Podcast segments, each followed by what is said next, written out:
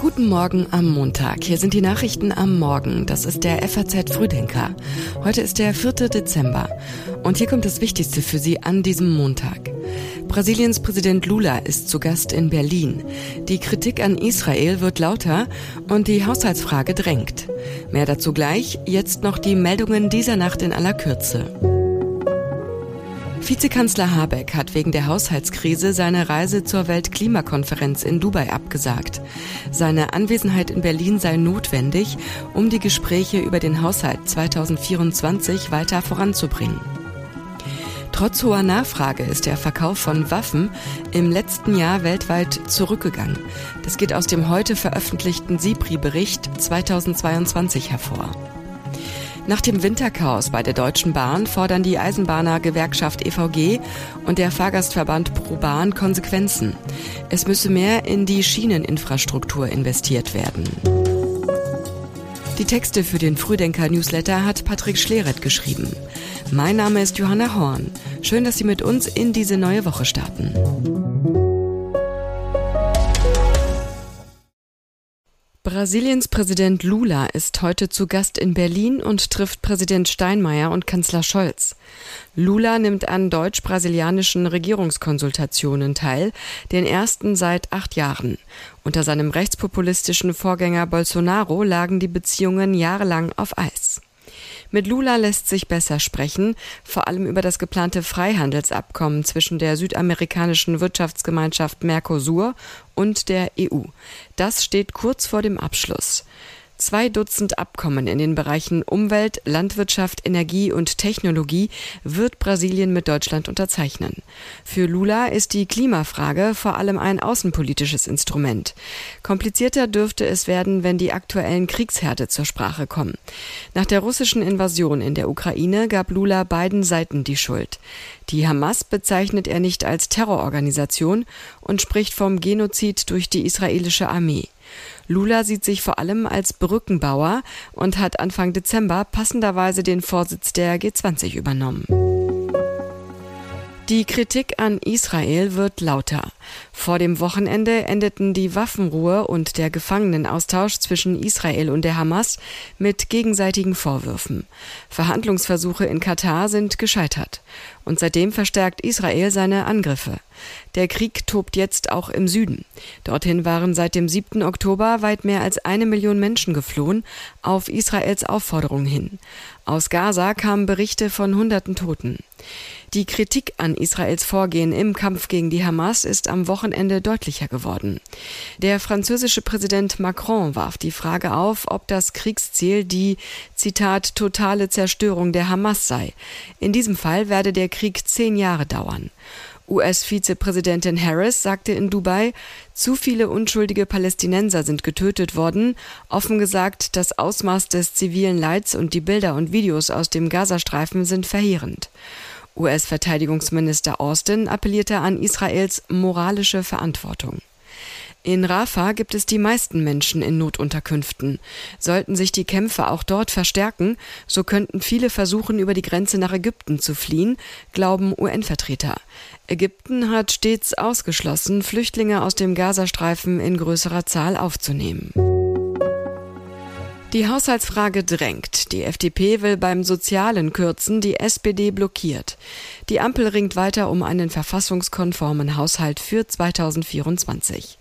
Woher das Geld kommen soll, um das Loch zu stopfen, das das Urteil aus Karlsruhe gerissen hat, darüber stritten die Parteien auch am Wochenende weiter. Bundesfinanzminister Lindner. Wir werden nach dem Urteil den Haushalt 2024 neu betrachten. Der Handlungsbedarf liegt bei 17 Milliarden Euro. Wir sind auch dabei, den Wirtschaftsplan des Klima- und Transformationsfonds anzupassen. Das sind intensive Gespräche, aber wir werden diese Entscheidungen mit Sorgfalt und Weitsicht treffen. Weiter spricht er von drei Kostenblöcken, mit denen man sich beschäftigen müsse. Die Ausgaben im Sozialbereich, die Entwicklungszusammenarbeit und staatliche Förderprogramme. Wir werden auf der Ausgabenseite umschichten dafür, dass wir Zukunftsinvestitionen und bedeutende Vorhaben der Koalition realisieren, werden wir andere überkommene, heute nicht mehr notwendige Ausgaben depriorisieren. Noch mehr Schulden bei stark gestiegenen Zinsen ist jedenfalls nicht der richtige Weg. Die SPD-Co-Vorsitzende Esken gab gegenüber der Rheinischen Post zu, dass alle Partner in der Koalition aufeinander zugehen müssten. Vor Einschnitten im Sozialbereich und beim Klimaschutz warnte sie trotzdem. Wir werden Einsparpotenziale finden, aber hier sollten wir die starken Schultern in den Blick nehmen und nicht Rentner, Kinder oder Erwerbslose, so Esken. Auch Parteikollegin und Entwicklungsministerin Schulze widersprach Lindner. Angesichts globaler Problemlösungen und internationaler Wertschöpfungsketten sei Entwicklungszusammenarbeit kein Nice to have, sondern in unserem deutschen Interesse, sagte Schulze. Das erklärte Ziel ist es, die Planung für den Haushalt noch in diesem Jahr abzuschließen, um nach Silvester weiterhin voll handlungsfähig zu sein. Bis zur Kabinettssitzung am Mittwoch müsste es eine politische Grundsatzeinigung geben, damit es noch genug Zeit für das parlamentarische Verfahren gibt. Möglich ist auch, dass es vor Weihnachten eine Grundsatzeinigung gibt, der Haushalt dann formell aber erst Anfang nächsten Jahres vom Parlament verabschiedet wird. Bahnpersonal mit Bodycams? Überfüllte und unpünktliche Züge sorgen für Frust bei Bahnkunden. Die Aggressivität gegenüber Mitarbeitern nimmt zu. Das wollen Gewerkschaften nicht mehr hinnehmen. Immer häufiger werden Bahnmitarbeiter zum Prellbock aggressiver Kunden. Die Zahl der verbalen Angriffe inklusive Spucken hat sich in den vergangenen zehn Jahren verfünffacht und die Zahl der körperlichen Angriffe verdreifacht, berichtet Martin Burkhardt, Chef der Eisenbahnergewerkschaft EVG. Zudem sei von einer enormen Dunkelziffer auszugehen. Damit müsse Schluss sein, fordert die EVG gemeinsam mit der Gewerkschaft der Polizei. Höhere Strafen seien nötig, mehr Schutz durch die Bundespolizei und der Einsatz von Bodycams. Begehen Bahngäste eine Straftat, müssen die Mitarbeiter die Polizei rufen. Das Warten auf die Beamten macht einen längeren Aufenthalt am nächsten Bahnhof nötig, was für weiteren Frust bei den Bahnkunden sorgt. EVG und die Gewerkschaft der Polizei wollen die Personallücke mit Bodycams füllen. So könnten schon die Bahnmitarbeiter Beweise für ein Strafverfahren sammeln. Schon die Drohung mit der Kamera habe, Zitat, oft einen disziplinierenden Effekt, sagt der stellvertretende GdP-Vorsitzende Sven Hüber. Gleichwohl brauche es Regeln, unter denen Bodycams eingesetzt werden. Nicht nur randalierende Kunden könnten Probleme machen, auch manchen Bahnmitarbeitern könnte es unangenehm sein, ihr eigenes Verhalten zu filmen. Durch eine Betriebsvereinbarung könnte geregelt werden, dass das Material nicht zur Verfolgung von Straftaten genutzt werden dürfe, sagt Hüber. Die Bodycam dürfe zudem kein Instrument zur Mitarbeiterüberwachung werden. Vor dem EU-China-Gipfel reisen Unionspolitiker nach Peking. Sie treffen Vertreter der Kommunistischen Partei. Der für Außen- und Sicherheitspolitik zuständige stellvertretende Fraktionsvorsitzende der Union, Johann Wadefuhl, reist heute mit vier weiteren Unionsabgeordneten nach Peking. Auf dem Programm stehen ein Gespräch mit dem Leiter des internationalen Verbindungsbüros der chinesischen kommunistischen Partei an und Besuche in der deutschen Botschaft und im Volkskongress. Der Besuch der Unionspolitiker findet in einer Zeit statt, in der es um die Beziehungen zwischen der EU und Peking nicht zum Besten steht. Drohgebärden gegen Taiwan, wirtschaftliche Spannungen und Chinas Haltung zum russischen Überfall auf die Ukraine stellen die Beziehungen auf die Probe.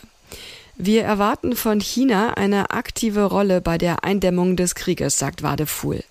Am Donnerstag werden EU-Kommissionspräsidentin von der Leyen und der Präsident des Europäischen Rates Michel zum EU-China-Gipfel in Peking erwartet.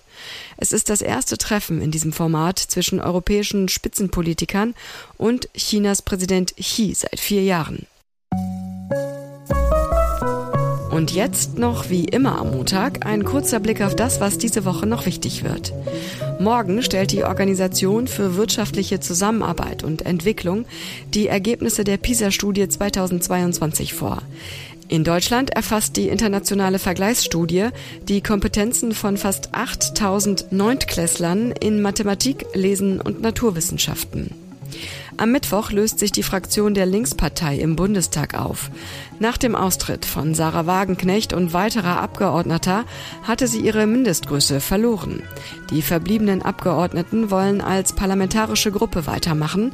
Dazu braucht es einen Bundestagsbeschluss. Und dann geht's Mitte der Woche noch um die Krankschreibung. In der Pandemie konnten sich Patienten telefonisch krankschreiben lassen. Die Sonderregel ist im April ausgelaufen. Am Mittwoch berät der gemeinsame Bundesausschuss von Ärzten, Krankenkassen und Kliniken darüber, eine entsprechende Regelung dauerhaft einzuführen. Und das war's für heute. Den nächsten FAZ Frühdenker gibt es morgen früh ab 6 Uhr wieder. Wir wünschen Ihnen einen erfolgreichen Start in die Woche.